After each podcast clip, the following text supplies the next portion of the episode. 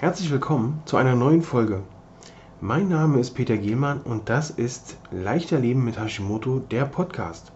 Ich freue mich, dass du wieder mit dabei bist, um hier zu erfahren, wie du leichter mit Hashimoto leben kannst. Und nun viel Spaß mit der neuen Folge.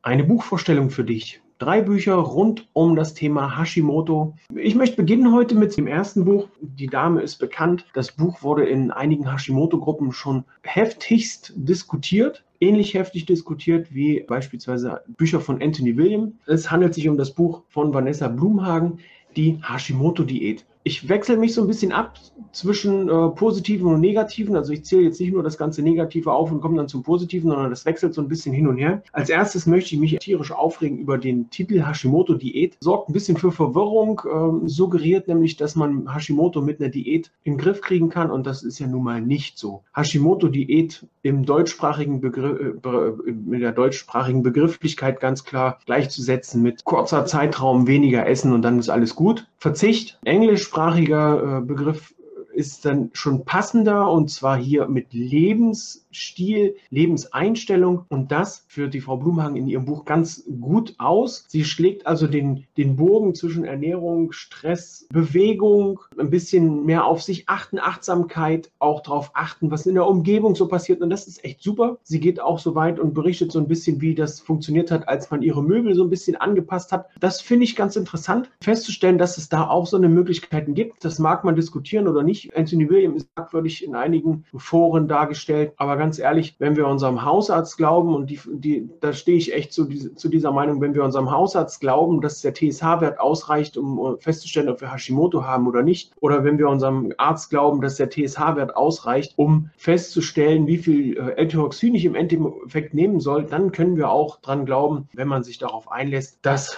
die Möbel hin und her gerückt werden sollen und dann funktioniert das schon. Und jeder, der das schon mal gemacht hat und da eine Verbesserung verspürt hat, dem kann ich nur gratulieren, dass er den Schritt gegangen ist und offen ist für so eine Sachen. Wir können uns nicht immer hinstellen und sagen, boah, mir geht so schlecht, mir geht so schlecht. Und dann, wenn es heißt, dann ändere mal dies und ändere mal das. Nee, Nee, nee, nee, daran kann es nicht liegen. Hey, wenn du es nicht ausprobiert hast, dann kannst du auch nicht sagen, ob es daran gelegen hat. Gib allem eine Chance. Okay.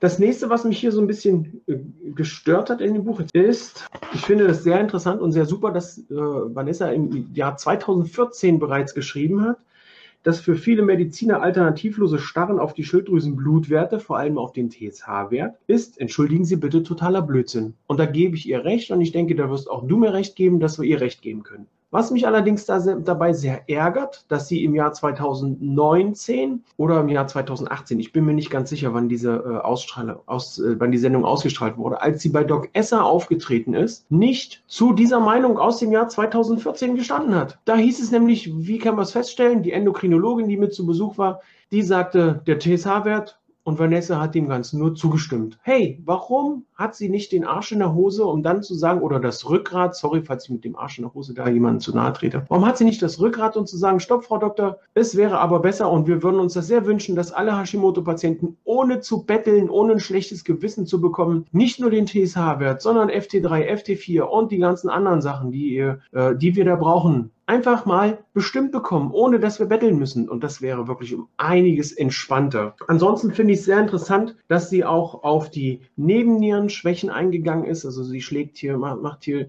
quasi wie so ein, ja, ich nenne es mal so das magische Dreieck, Leber, Darm, und Nebennieren. Äh, sie berichtet von ihren Tests. Sie berichtet von dem, was, was man so mit der Nebennierenschwäche äh, oder Nebennierenüberfunktion, alle, was alles so passieren kann.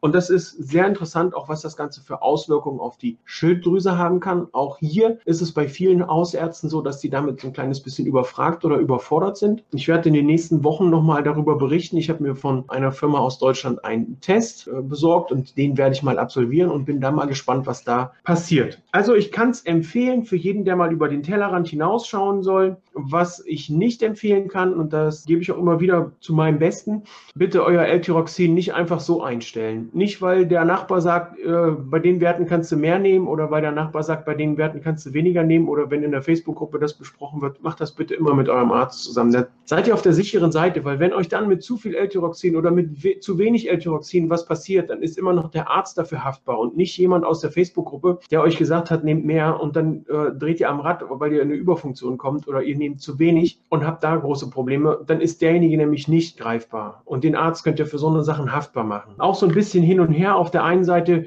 äh, schreibt sie, dass sie ihr Müsli morgens mit äh, Sojamilch genießt und auf der anderen Seite finde ich sehr gut, dass sie auch darauf hinweist, kein Soja zu sich zu nehmen. Aber das passt auch wieder zu dem, so wie ich es in, in meinen Challenges und in meinen Coachings sage, erstmal verzichten und den Körper entgiften und dann Stück für Stück wieder einschleichen, um zu schauen, wie reagiert der Körper. Ich kann es empfehlen für jeden, der mal über den Tellerrand hinausschauen will und sich nicht irreführen lässt von dem Titel Die Hashimoto-Diät. Buch Nummer zwei. Ich habe die Kira ja vor äh, Anfang des Jahres im äh, Interview gehabt. Drei Folgen haben wir ge äh, gedreht, drei Interviewfolgen rund um das Thema Jod, Jod äh, an sich, Jod äh, und die Diagnose und ähm, Jod und Hashimoto. Ein höchst interessantes Buch, das selbst mich nochmal so ein bisschen aufgerüttelt hat, weil als es bei mir hieß, Sie haben Hashimoto, war meine erste Reaktion und auch die meiner Frau und meines Umfelds, oh, kein Jod mehr, nix, kein Jod. Ähm, auch heutzutage wird das immer noch propagiert. Kein Jod, wenn man Hashimoto hat. Hier ganz klar testen lassen in Zusammenarbeit mit einem Jodspezialisten, ob das nun Arzt oder ein Heilpraktiker ist. Einmal über den Tellerrand hinausschauen und prüfen lassen, ob und wie viel Jod man noch zu sich nehmen muss und ob das mit der Schilddrüse auch alles funktioniert. Deswegen muss da ein Fachmann ran. Also bitte nicht einfach selber hochdosiert Jod einnehmen. Ganz klar hier auch einmal ein Zitat aus dem Buch.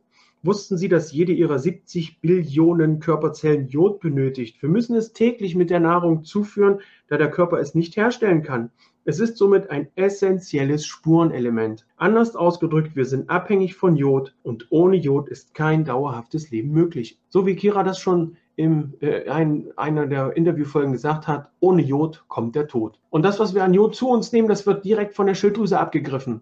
Und dann wird es in den Rest des Körpers verteilt. Also sehr wichtig. Jod ist wirklich für jede Zelle im Körper wichtig. Ähm, hier mal kurze, kurze ähm, Auflistung an Organen, die wirklich mit Jod, die wirklich das Jod dringenderweise brauchen. Schilddrüse, Brustdrüse, Speicheldrüse, Magen-Darm-Trakt, Prostata, Eierstöcke, Ziliarkörper im Auge, Plexus choroideus, der ist im Gehirn und produziert, produziert das Nervenwasser, die Haut, die Tränendrüsen, die Nieren, die Thymusdrüse. Hier ist also wirklich überall Jodbedarf. Wir dürfen also dieses Jod in dem Buch nicht vernachlässigen. Ich kann es euch nur empfehlen, erstmal die Videos anschauen oder das Buch holen und danach die Videos anschauen. Sehr interessantes Thema. Ich habe es wirklich eine ganze, viele, viele Jahre, im Moment, wir haben jetzt 2019, 2011, acht Jahre vernachlässigt und nehme seit äh, kurzem auch Jod und muss sagen, es geht mir um einiges besser, noch besser und bin da echt begeistert, was da machbar ist. Es dauert eine Weile, bis das auch richtig alles ankommt. Und ähm, wenn man überlegt, dass in Japan ganz andere Dosen